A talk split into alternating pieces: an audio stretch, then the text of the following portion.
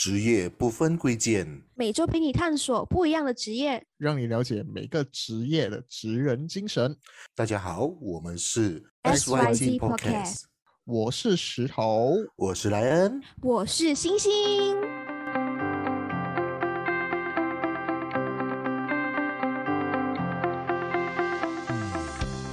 职业不分贵贱，每周陪你探索不一样的职业，让你了解每个职业的职人精神。大家好，我们是 SYT Podcast 我是石头，我是莱恩。我是星星。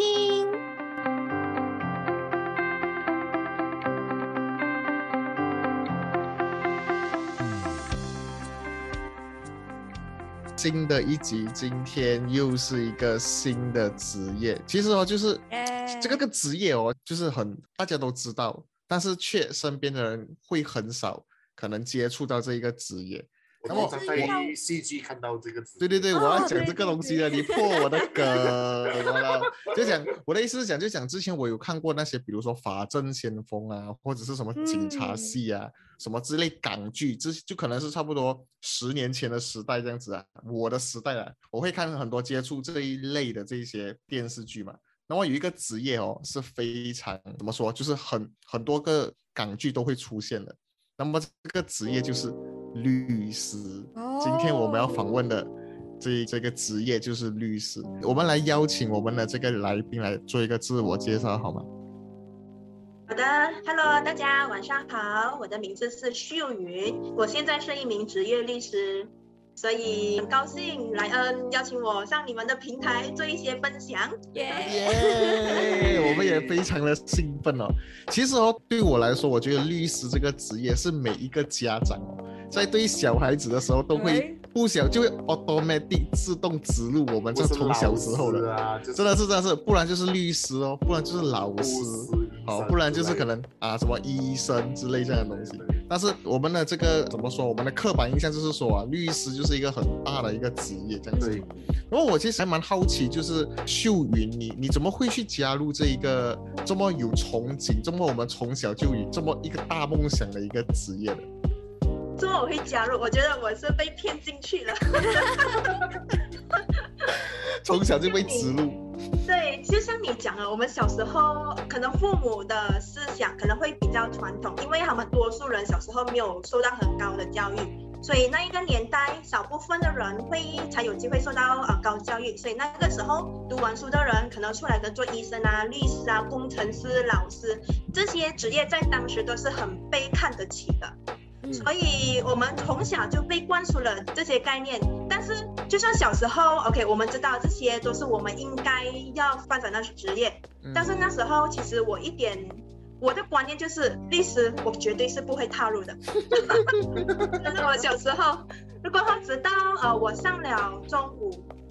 那时候我的老师他就有问我们，就是以后有想过要去哪一哪一方面发展，所以我就有讲哦，可能就拿一个 business 的 course 就来读啦，因为我觉得拿这个 course 就业机会就比较多。然后过后他有建议我，就是可以考虑银银行，就是这一方面。然后他也建议我可以就是读咯，因为他讲你读咯的话，可能出路就比较广。啊，我那时候会讲到这个，是因为我跟他讲我要去银行做工，他才会给我这一个呃建议。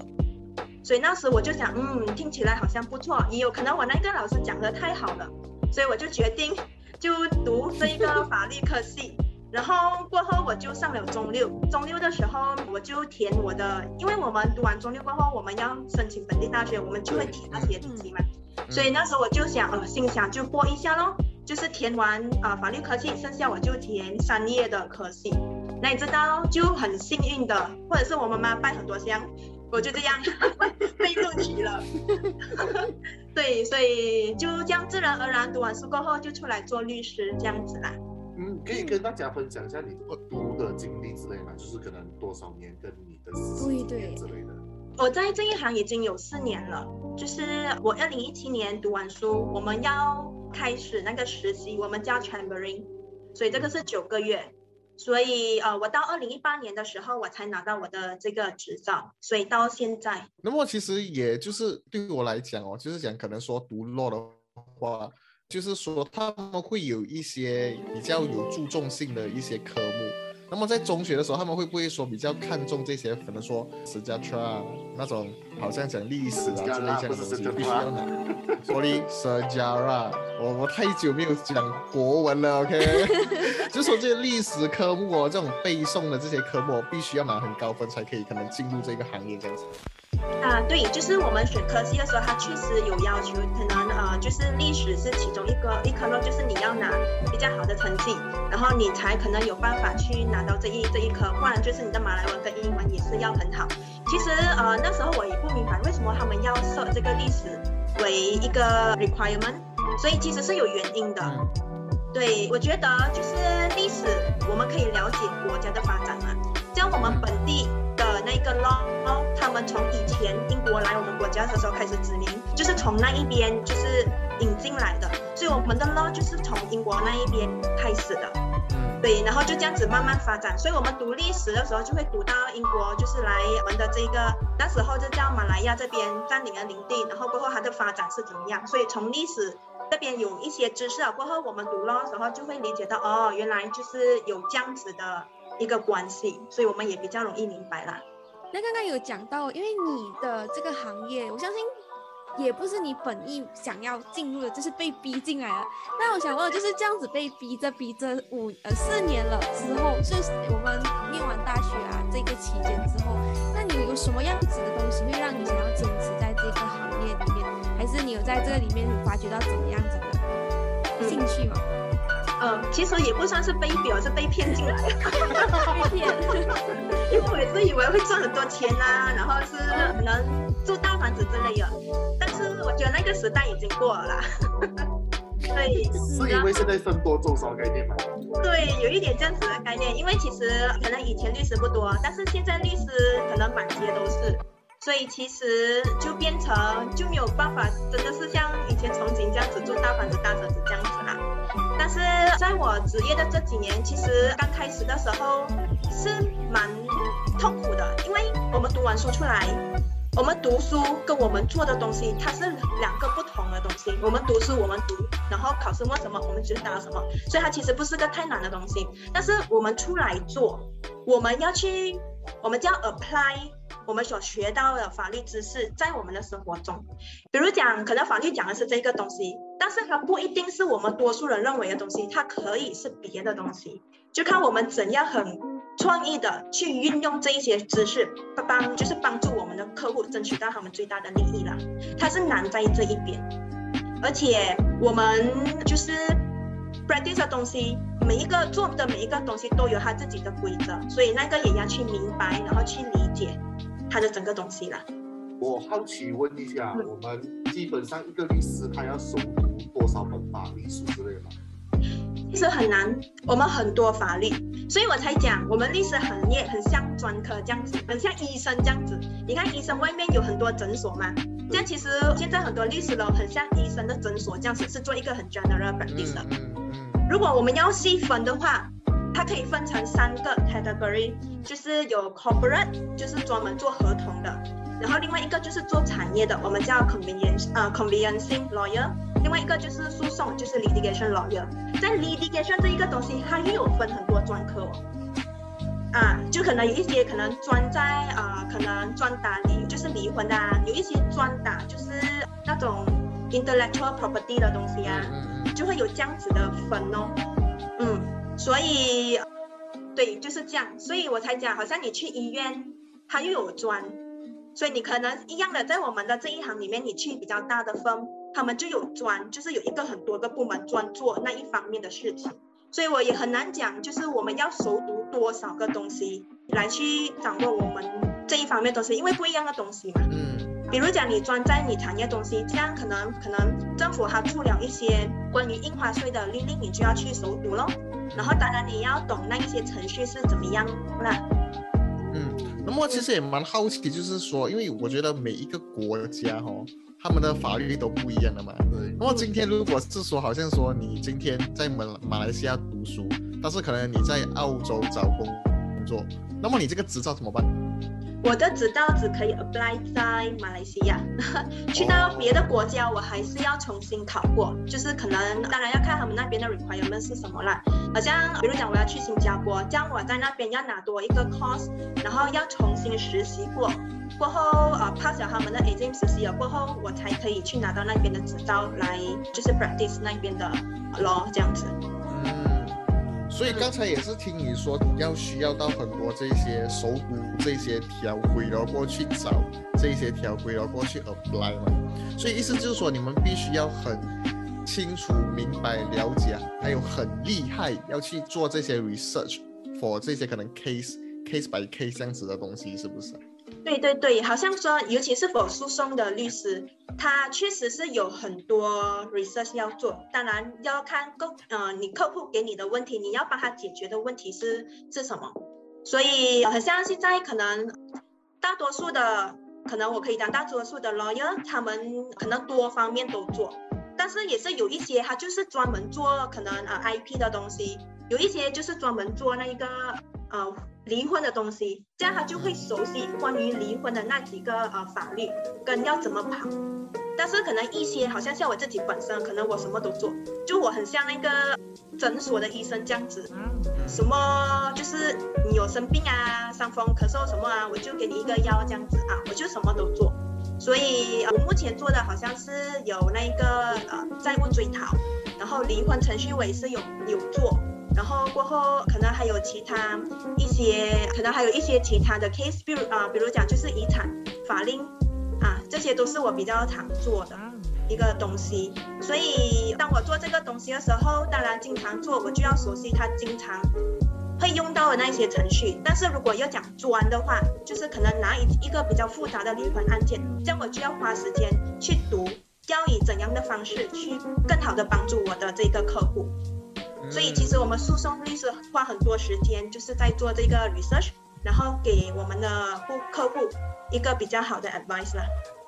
嗯。那么你们好奇就是说 case 的种类，就是说你们判断价钱啊，或者是价位是 by case 的吗？还是说说离婚案对垒，可能说 intellectual property，就是你们会这样分类吗？还是怎么怎么样去算这样子？我们 OK，in general 我们都是看呃 case 的复杂性是到哪里啦。可能有一些 case，尤其是呃公司的纠纷，就会 involve 到。很多的文件，这样我们就需要去看，然后我们需要去找，要怎样去就是打这一场官司。所以当然复杂性是一个，然后另外一个就是 lawyer 的经验可能也是会考虑咯，尤其是那些有经验的 lawyer，所以可能他们因为他们已经有经验嘛，所以可能他们也懂这个官司要怎样去跑，他们比较熟悉，所以他们的费用可能也会相对要提高了。嗯，我好奇问一下，我们有所谓的过堂费之类嘛？就好像一个过一堂，过一堂我们可能就要交给一些费用之类的。你是说过堂费是呃，可能一方输了，然后另外赢的一方，哎，输的那一方要给？可能有上诉之类的，可能在之类，或者是这一个案件我们审了很久还审不完的概念，可能拖很久。出出场次数吧，是吗？嗯，可能是这样子。啊，就是开庭审理的次数是吗？对对对对。啊，这个也是要看案件的复杂性，好像有一些比较可能直接的那一个 case，法庭就会定 OK，一天两天，连续两天，他会审这个案件。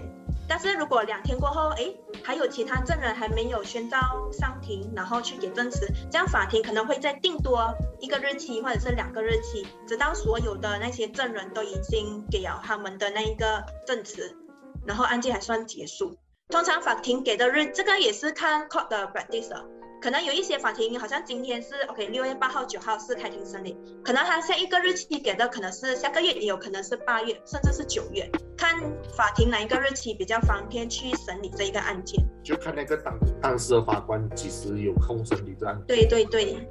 是的，是的，怪不得我们马来马来西亚有些案件可以拖到两三年才结束。对呀，所以才会讲可能还有两三年呢。对，general 我就想要两年。那我就想问哦，其实，在前一阵子不是有一发生一件就是文车型的这个案件，然后就引起很多大众的讨论，关于到哎，好像有什么样子的角度，什么样子的这些分类，我就想用这样子的角度，就是想问一下，呃，你就是身为律师，你认为就是在大众。的环境之中，大家对这个行业、对这个律师的法律的认知有到哪个程度？你你是认为是在偏低还是偏高？大家的讨论度？嗯，我觉得文刑案子，我觉得这是这只是我的个人意见啦。嗯，可能我觉得很多人都太过有一点情绪化了。当中所收到的消息，应该都是从报章那边就是拿来的。真正文件是什么？这个官司在进行的时候，啊、他的律师是怎样呈现他的案件？检察官他是怎样呈现他的案件？我们相信大多数人都都不知道。但是这个案件，高庭可能我再理清一下这个案件的经过，就是他被啊、控上法庭，当时这一个我们叫 magistrate court，他判他没有罪，结果检察官他们就上诉到高庭，高庭他就重新就讲可能有 case，他就重新叫这个 magistrate court 重新审过这一个案件，过后 magistrate 他也是判他无罪，所以这一次检察官他们才会上诉到高庭，然后这一次高庭的法官他是判他是有罪的。当他的那个 judgment 读出来的时候，如果看法官的，很多人都讲法官做的那个 judgment 可能是不对，但是其实他不对的理由，他会做出这样子的理由，可能也是因为在他的呃那一个 judgment 里面，他有提到证人给的这一个证词是暗双的，就是没有宣誓过的证词。所以，当你给一个没有宣誓过的证词，OK，什么是宣誓过证词？好像证人他去上法庭，他给证词，他一定会宣誓吗？就是我讲的东西都是对的，然后没有欺骗的成分。但他这一个可能还没有做到这一个程序，所以他给的这一个 statement 是暗双的 statement。所以，当你给了一个暗双的 statement 送给法官，他就你给的这一个证词就变成你没有分量了。所以可能他法官在接纳他这个证词的时候，就没有办法给到太过呃 in favor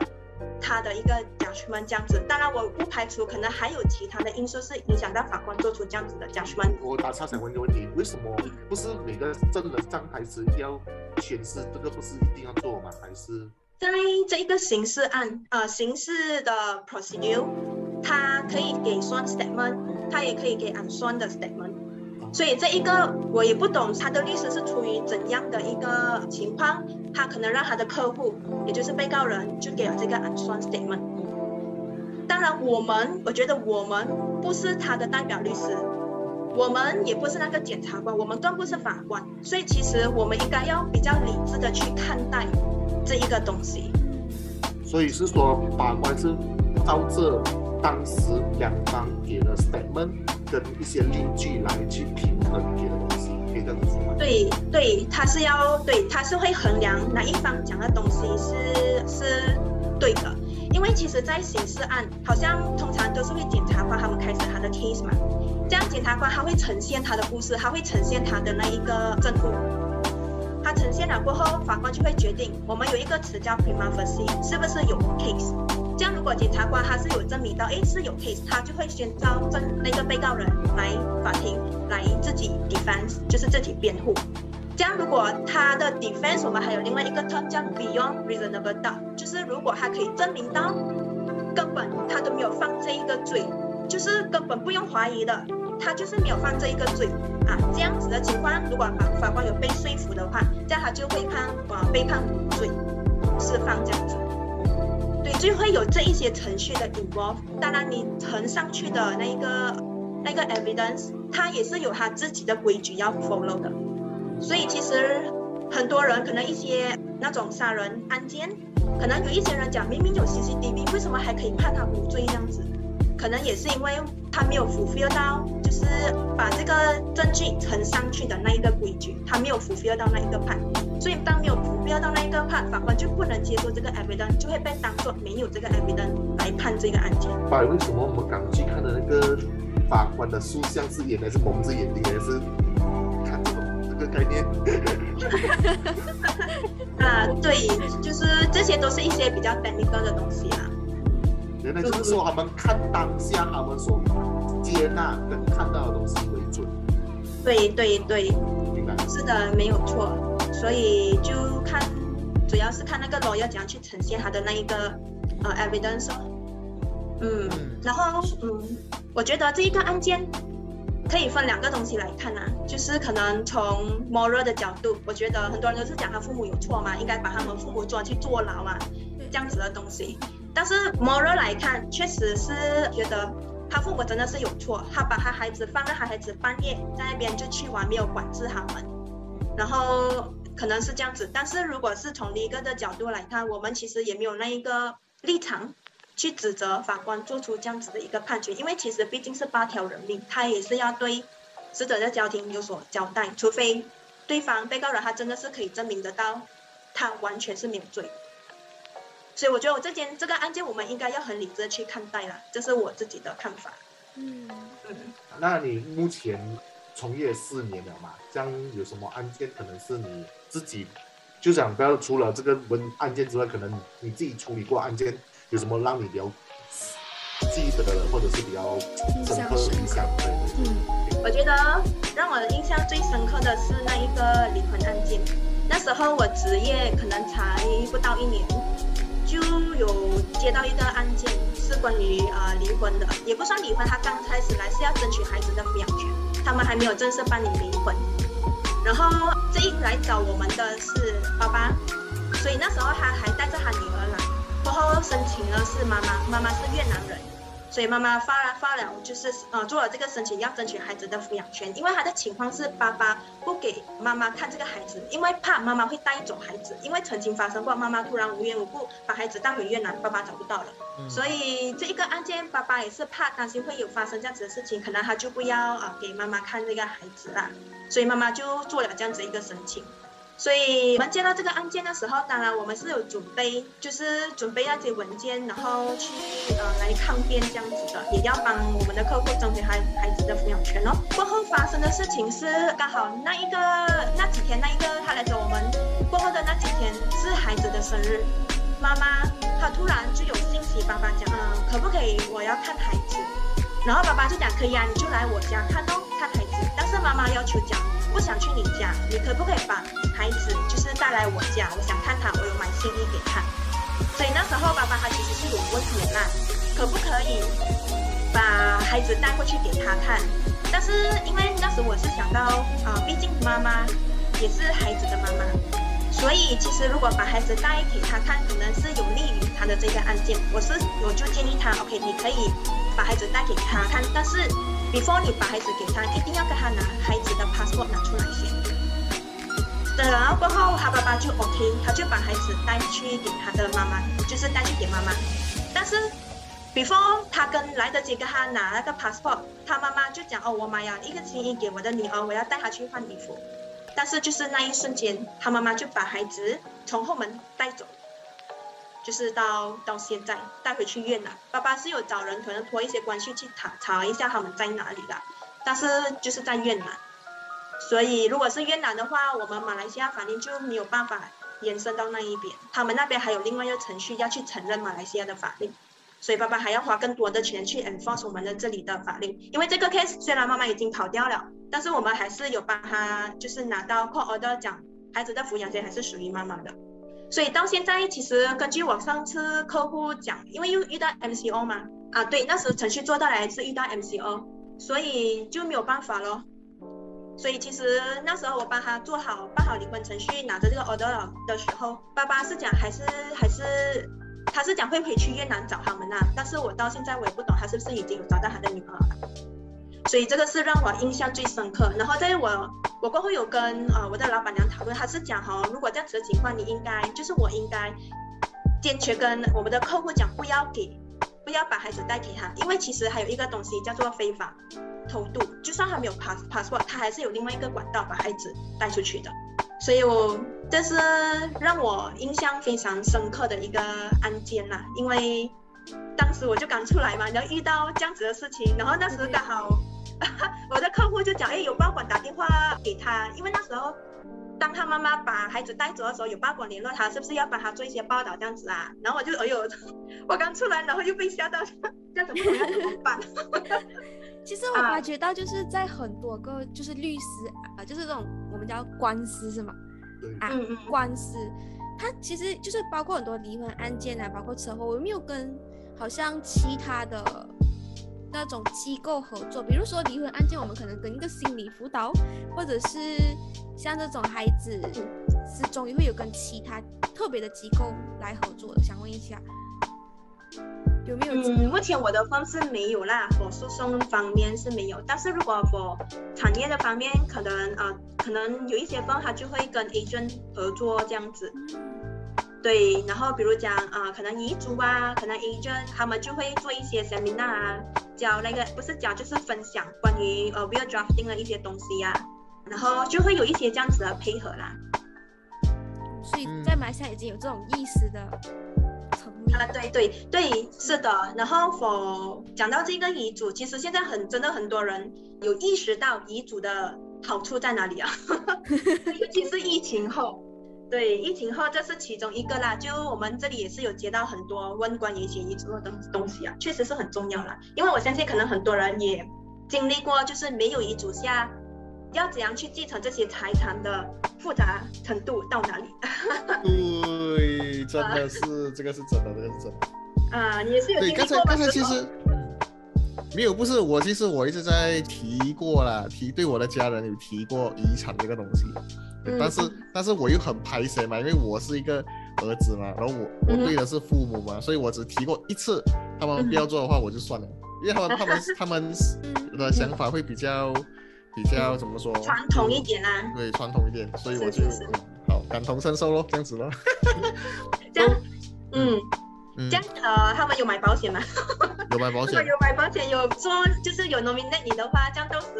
你就会有一笔啊一笔律师费去处理这个东西啊。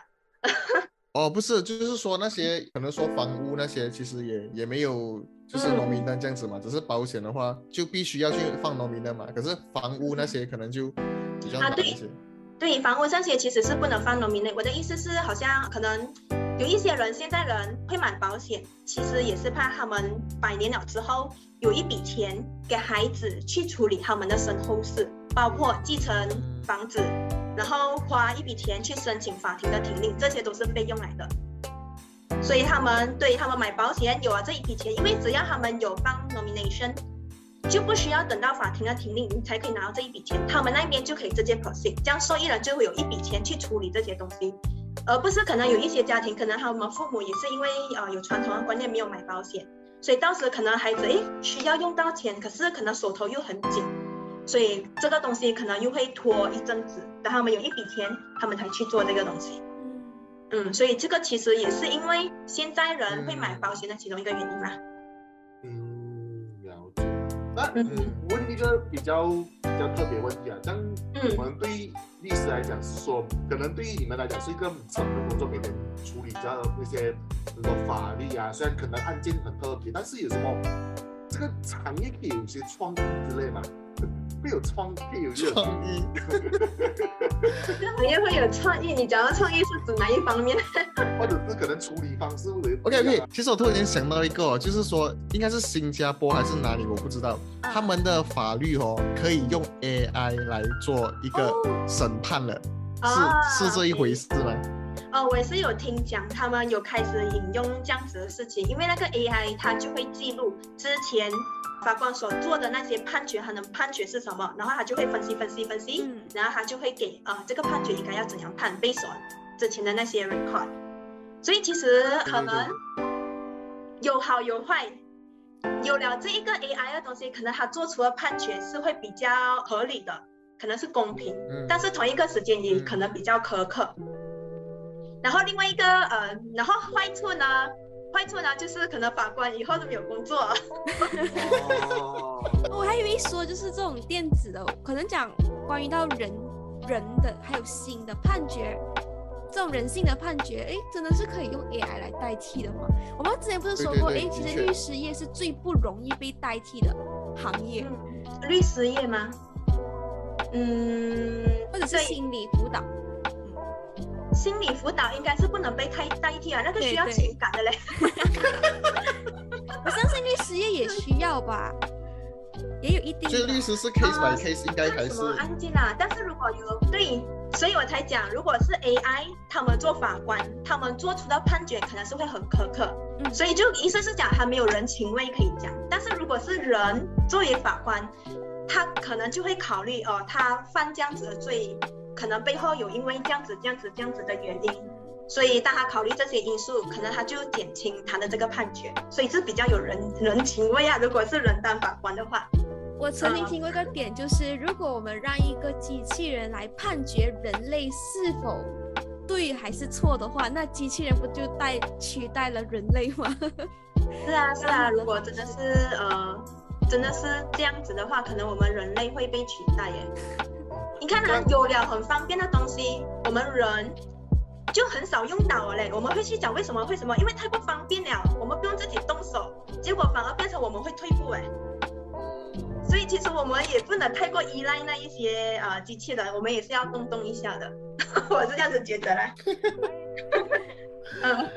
嗯，这样的话，我我可以联想到关于你一些 case study 嘛。这样的话，嗯，好像最近我们很红的 Johnny D 的那些，会算是你们 case study 之类吗？还是你们只是来看然后研究嘛之类？我我自己啦，我没有去专门 study，诶，他给这样子的东西，然后法官会做这样子的判决，为什么法官会做这样子的判决？不会啦，我只是否纯粹否娱乐的阅读罢了啦。对，因为其实美国它的法法律跟我们这边法律是不一样，如果要去 study，其实也是好的，可以去了解那边的制度是怎么样。最大的明显就是那边是有那个陪审团，是法官只是来帮忙。那西亚是没有陪陪审官这东西吗？对，马来西亚是没有陪审啊，陪审团法官会是那个人做决定啊，但是在美国是陪审团会做决定，法官他只是 monitor 整场开庭审理的过程啊，他的次序是对的这样子。对，嗯，像刚才也是有提到这个 MCO 的这个这个东西吧，就是其实如果你说你要出庭嘛，但是又遇到 MCO，你们是怎么去处理的？真的是用 Zoom 吗？嗯，是啊，真的。OK，如果真的是用准 OK，呃，以前啊，以前还没有 MCO 的时候，我们都是会去法庭那一边，然后去那边排队等我们的案件被被交这样子的。但是呃，自从 MCO 啊过后，online 的 hearing 就很广泛的被用，然后过后其实也真的是很方便。当然，当这一个东西被啊。就是带进来的时候，也是会担心 d a n i e 的一些东西，比如讲，哎，证人给证词的时候，是不是有人在旁边会教唆他，还是他会做一些舞弊这样子的东西啊？这个是当时这个东西呃被带进来的时候会顾虑到一些问题，所以但是我自己本身还没有真正 conduct 过一个 online 的那个开庭审理是怎么样啦，但是记得法庭那边还有医书一些 rules and regulation 讲这些东西应该要怎么进行。报考生那边也是有，好像是有医书这样子的东西啦。嗯，所以现在他们进行这个的时候，我相信会是比较顺利顺畅的啦。但是其实现在很多 lawyer 他们还是会比较 prefer physical hearing 嘛，就是线下的开庭审理。嗯嗯。那么讲到那么多这一些，可能说规则啊，或者是你的经历啊，就是想知道律师业对你来说，你本身哦。是一个怎么样的一个怎么说憧憬？怎么样的一个意思？是一个正义吗？还是一个什么这样子？我不会觉得它是一个正义啦。嗯嗯嗯。我们大家心知肚明。这个大实话哎。对。是，我觉得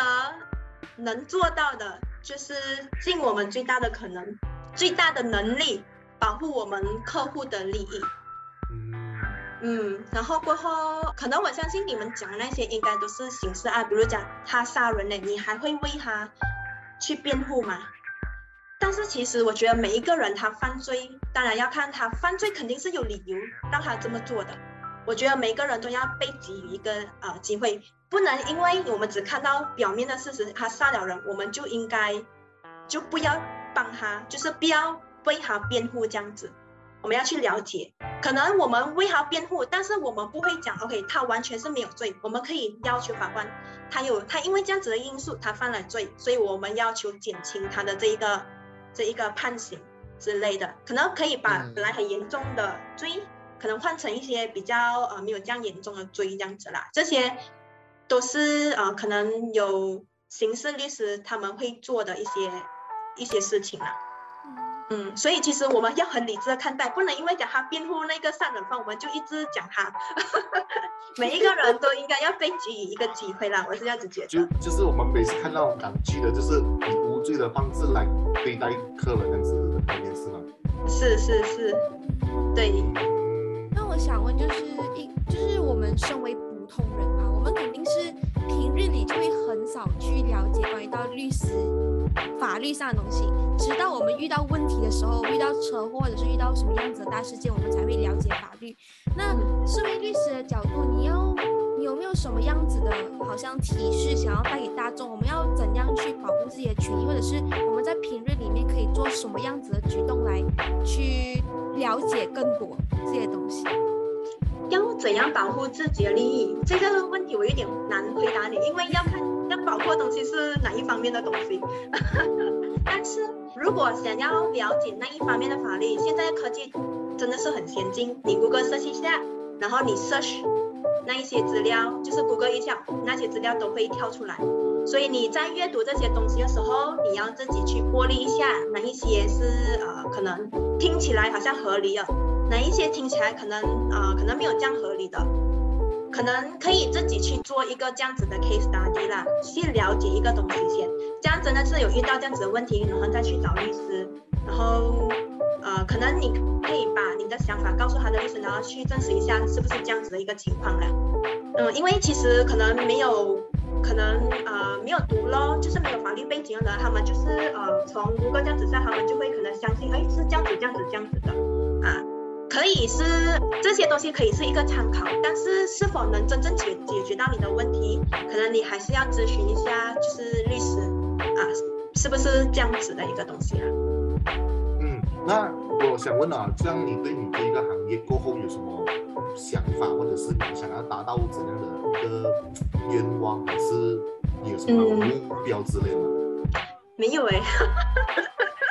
开一间律师行啊之类的，帮助一百万个人，没有，啊，一百个离婚个离婚案，目前我的野心还没有这样大啦，我只想做好自己的本分，然后每个月有有有很好有有收入，然后够维持我的生活，